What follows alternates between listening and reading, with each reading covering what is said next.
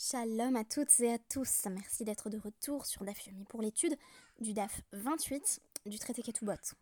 Aujourd'hui, on continue euh, dans un sujet qui vient prolonger la fin du DAF d'hier, où il était notamment question euh, des divorces et de ce qu'on mettait en place pour que le couple prenne ses distances euh, suite à la séparation. C'est exactement de cela qu'il est question, donc dans notre Hamoud Aleph du DAF. Je reprends donc vers la fin de là où on en était hier, donc à cette transition entre le DAF 27, la toute dernière ligne du DAF 27, notre DAF 28. On nous disait donc à Megaresh Atishto, lo, lo tinase bi sheronato. Donc, une fois qu'un homme a divorcé d'une femme, elle ne devrait pas épouser un autre homme et commencer à habiter près de son ex-mari.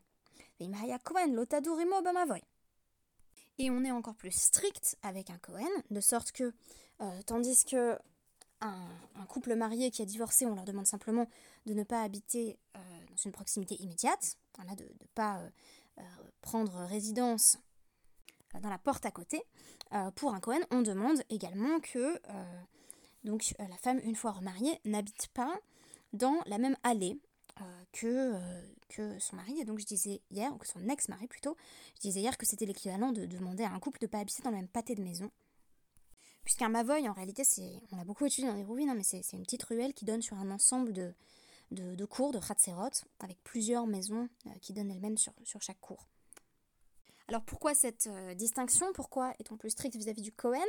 Eh bien tout simplement parce qu'une fois qu'un Cohen a divorcé, il ne pourra jamais euh, épouser euh, celle dont il a divorcé une seconde fois, alors qu'il y aurait encore possibilité d'une réconciliation pour un autre couple qui, aurait divorcé. Je rappelle que donc si un homme et une femme se séparent, ils peuvent se remarier tant que la femme euh, ne s'est pas euh, remariée entre-temps. Or, pour un Cohen, la chose est impossible. Une fois le divorce prononcé, il ne peut plus s'unir à sa première femme. Donc on nous dit carrément euh, Im hayak farkatan,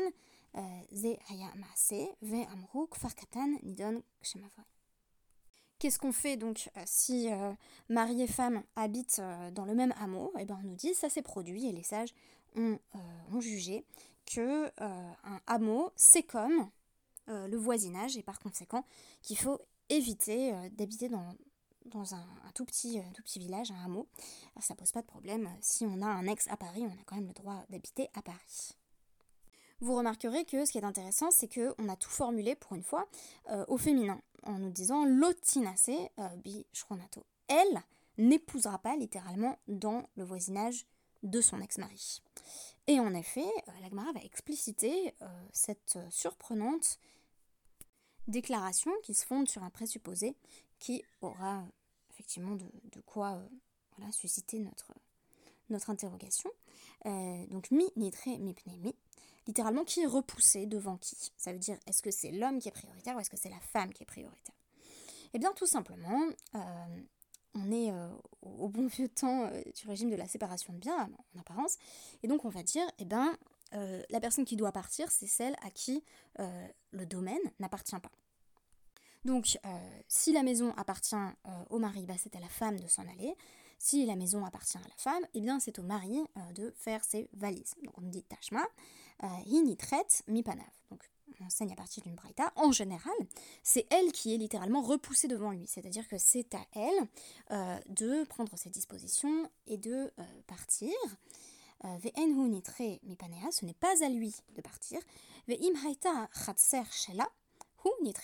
Mais si euh, la cour qu'ils ont en commun lui appartient à elle, euh, c'est à lui de s'éloigner pour que le couple ne, soit plus en contact. Rentrons maintenant dans l'hypothèse de la communauté de biens. Et oui, que fait-on euh, si la cour appartenait en propriété commune à mari et femme euh, À qui est-ce de partir? La réponse euh, va être tirée d'un pasouk, donc Yeshayahu 22, 17, Tashma, c'est une braïta qui vient nous enseigner l'interprétation de ce verset. Hine Hashem metaltecha taltela gaver. C'est assez difficile à traduire, donc ce que j'ai trouvé dans la traduction de la Bible du rabbinat, c'est Voici l'Éternel va t'empoigner avec vigueur et te faire tourner sur toi-même. donc, Tiltul, c'est aussi la promenade. Si on traduisait peut-être très littéralement, on aurait envie de dire Voici que Hachem metaltelcha te, te fait bouger, te fait, te fait tourner, te, te fait te mouvoir. Euh, donc, euh, tel la gavère d'un mouvement de gavère, d'homme. Et donc, évidemment, la Gemara va s'appuyer sur le gavère pour dire euh, il s'agit des déplacements d'un homme. Ce qui est très étonnant, c'est que on aurait pu penser que le pasouk se lisait à l'inverse en disant bah, puisqu'il y a écrit tel tel la gavère, les mouvements d'un homme, c'est que c'est un homme de bouger. En réalité, ça va être le contraire qui va être affirmé ici. Ve amarav, tiltula des gavra caché mide iteta. Donc selon Rav, ça signifie que pour un homme, c'est plus difficile de bouger que pour une femme. Tiltula, le déplacement des gavras d'un homme caché, comme Kushia, c'est difficile, mide iteta, plus que euh, d'une femme. Alors pourquoi? Eh bien parce que euh, dans le contexte de, de il s'agit ici euh, d'une forme de, malédiction. donc on est toujours dans la préparation de Tisha B'Av, hein, on parle vraiment de divorce, de guerre, de viol, c'est parfait. Donc on nous dit, euh, donc voici l'Éternel va t'empoigner avec vigueur, te faire tourner sur toi-même, il te roulera comme une pelote, te lancera comme une boule euh, vers un pays aux vastes espaces, là tu mourras. Là iront tes chars somptueux, ô toi honte de la maison de ton maître, ainsi je te précipiterai de ton poste et te culbuterai de ta place.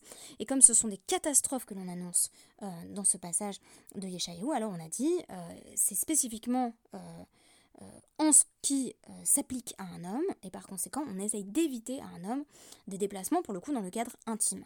Donc là encore, on a en quelque sorte une, exploitation de la correspondance entre euh, la relation qui unit Hachem et son peuple et la relation entre un homme et une femme.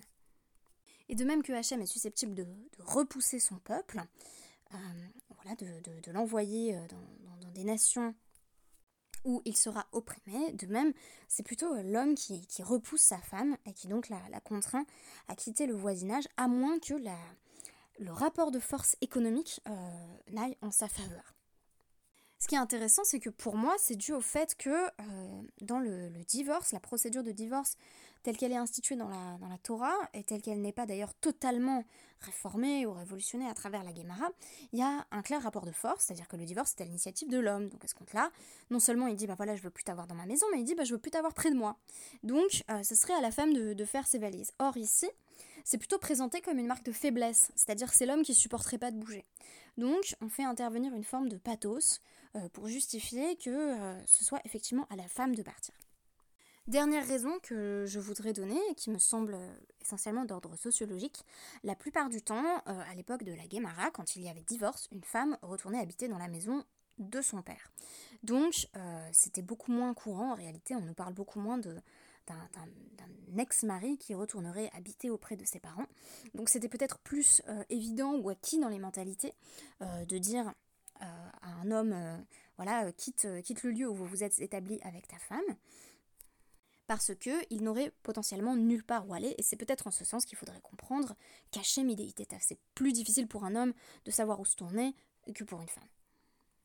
Mais force est de constater que la communauté de biens ne permet pas la protection des femmes en cas de divorce. Alors sans doute au niveau économique, euh, il y a tout de même des retombées positives pour elle, mais euh, du point de vue de, la cour partagée, euh, elle n'y gagne rien, c'est-à-dire elle n'a pas la possibilité de rester chez elle. Voilà qui semble être un, bon argument en faveur de la séparation des biens, a fortiori quand elle intervient au bénéfice de l'épouse. Alors ce qui est intéressant, c'est pour ça que j'avais cité en fait le film LOL de Lisa Asuelos, qui est un film que j'ai pas du tout apprécié. Euh, donc ce qui est intéressant, c'est que les sages veulent tout faire pour qu'une fois divorcé, le couple n'ait pas d'interaction. On vient de parler de l'aspect géographique, il y a aussi un aspect financier qui est très important. Alors pourquoi le film LOL de Lisa Aswalos Parce que euh, on a ce personnage de la mère euh, qui entend, voilà, comment dire, régimenter le, comportement de, son adolescente de fille, mais qui en réalité voit sa propre vie amoureuse être un petit peu chaotique. Et donc ce qui va être particulièrement intéressant dans le film, ou je sais pas si c'est intéressant, mais en tout cas ça revient dans le film, euh, c'est le fait qu'elle a rompu donc avec, euh, avec son mari, elle est divorcée, mais que il y a quand même encore de l'ambiguïté entre eux, et donc il y a notamment une scène où euh, ils vont coucher ensemble de nouveau. Or, dans le cadre de la Torah, c'est tout à fait à éviter, donc c'est le genre de dynamique qu'on essaye voilà, de, proscrire. On nous dit en effet, donc Tanoura Banan, Lava Hemena, Bi Nirse Avia, Ena Nifrat, et là, Aliede Acher. Donc si le mari avait emprunté de l'argent à sa femme, qui venait de la propriété de son propre père, et donc qu'il est, qu'il est Cohen, il ne peut pas lui, rembourser directement ce qui lui doit suite au divorce, il doit faire intervenir un médiateur. Donc, euh, donc en fait, c'est mal vu que euh, mari et femme se revoient. On n'arrive pas à imaginer dans, ce cadre de, divorce de Cohen euh, à quoi pouvait ressembler la, garde partagée. On imagine qu'il y avait peut-être un intermédiaire aussi pour faire passer les enfants d'un couple à l'autre. Visiblement, il y avait interdiction de, faire la moindre transaction à partir du divorce. Alors, Amarav Shechet, veillez à les Kaman, les Dina, Lo, Mizda, Kekinan, Lehu. Et Rav Shechet ajoute, du, coup, s'ils vont au Beddin en disant, euh, voilà, on a, on des, affaires commerciales en cours, euh, ben personne ne, va les aider à régler leurs contentieux parce qu'ils ne devraient même pas être en train de comparaître ensemble. Et Rav Papa va jusqu'à dire, euh, donc, chamouté, Mesham Tinan on les fait, on les fait excommunier. et Ravuna de surenchérir, le fils de Rav Yoshua, il faut carrément leur donner des, coups de fouet. donc Nagodenami, Menagdinan Lehu. Euh, et d'ailleurs, c'est la, répétition de, verbale, c'est vraiment pour fouetter, on les fouette. Et aussi, on les fouette d'ailleurs. Euh, c'est vraiment euh, dans, une logique de, surenchère. Rav Nachman précise donc dans quel cas affirme-t-on cela? Donc chez Nidgarsha Minha Nisuin, c'est quand il y a véritablement eu divorce après un mariage. Aval chez Nidgarsha Minha Erosin Nifrat Aliede Atzma chez En mais s'il y a simplement eu divorce après des fiançailles, elle peut donc récupérer l'argent elle-même, si son mari son ex-fiancé plutôt a une dette envers elle, euh, après euh, la rupture des fiançailles, chez En Libo parce que euh, son cœur, à lui, n'est pas encore attaché à elle. C'est-à-dire que ils n'ont pas eu de vie commune en fait. Ils ont été fiancés, ils étaient promis l'un à l'autre, mais a priori il n'y a pas eu de vie conjugale. Et donc il n'y a pas encore eu d'attachement suffisant. En fait ce qu'on veut éviter c'est de, de ranimer euh, des sentiments qui n'ont plus lieu d'être. Ils n'ont a fortiori plus lieu d'être parce que euh, là on est en train de parler d'un Cohen qui ne pourra pas réépouser son épouse. Donc c'est vraiment une relation interdite pour lui. Euh, il, aurait dû ne, pas divorcer et donc on, essaye d'éviter justement que, que les, sentiments du passé se voient réattisés. D'ailleurs, si le couple avait justement déjà une, vie maritale pendant les, fiançailles, eh bien, euh, le couple, là encore, va devoir faire intervenir un, médiateur. Donc, euh, on nous dit en effet qu'il y a euh, donc des ex-fiancés qui sont venus voir Rava pour, pour, régler un litige, et que Ravada Barmatana, qui était présent, a vu que Rava faisait placer un intermédiaire entre ex-fiancé et ex-fiancé. Et donc on nous dit bah, pourquoi, parce qu'a priori elle pourrait récupérer l'argent elle-même, Ka Khazina, des Ka Gaisi parce qu'ils ont bien vu qu'il y avait une complicité entre eux. Donc euh, sans doute qu'ils étaient allés euh, au-delà euh, du simple engagement de, fiançailles. Il y avait effectivement des fiancés qui se fréquentaient plus que d'autres, voire même on avait parlé de, de cette coutume en Juda qui consistait pour pour les, fiancés et fiancées à s'isoler, voire à avoir des, relations sexuelles euh, avant le mariage, ce qui fait que un homme ne peut pas ensuite se présenter au, au le lendemain en disant Ta'anat Betoulim, euh, j'ai l'impression qu'elle n'était pas vierge, parce qu'en fait, si elle n'était pas vierge, c'est de son fait à lui. Donc, euh, si on voit que le couple même fiancé a l'air d'avoir eu une vie conjugale, on fait en sorte qu'aucune proximité ne puisse s'établir entre eux. Si vous voulez, c'est un peu l'inverse de tenir la chandelle, c'est vraiment euh, briser la chandelle. Euh, de façon un peu vulgaire, on parle aussi de, coq-bloc. Euh, mais c'est exactement ce qu'on est en train de mettre en place ici. Donc, on parle d'un isolement géographique, on parle d'un isolement juridique. mari et femme ne doivent plus interagir. Donc, je pourrais conclure en disant que la, vision du divorce de la Gamara me semble extrême. de manière générale, la Gamara va plutôt décourager le divorce entre deux jeunes époux. Alors, on n'est pas dans, une version euh, chrétienne du mariage, c'est-à-dire que oui, on peut sortir d'un mariage, euh, mais il vaut mieux éviter, et une fois qu'on l'a fait, on l'a fait. Et donc on évite en fait de, revenir en arrière. C'est vrai que ce qu'on a dit s'applique essentiellement à un Cohen qui pour le coup ne peut pas revenir en arrière, mais il est vrai qu'une fois la décision prise, euh, il est bon de l'entériner par une saine distance, parce que peut-être que raviver la flamme aurait quelque chose de toxique. Je ne sais pas si vous avez vécu vous-même un, divorce, si c'est voilà, un, sujet qui vous parle. Mais en tout cas, c'est peut-être la sagesse que la Gemara aurait à partager avec nous. Merci beaucoup et à demain.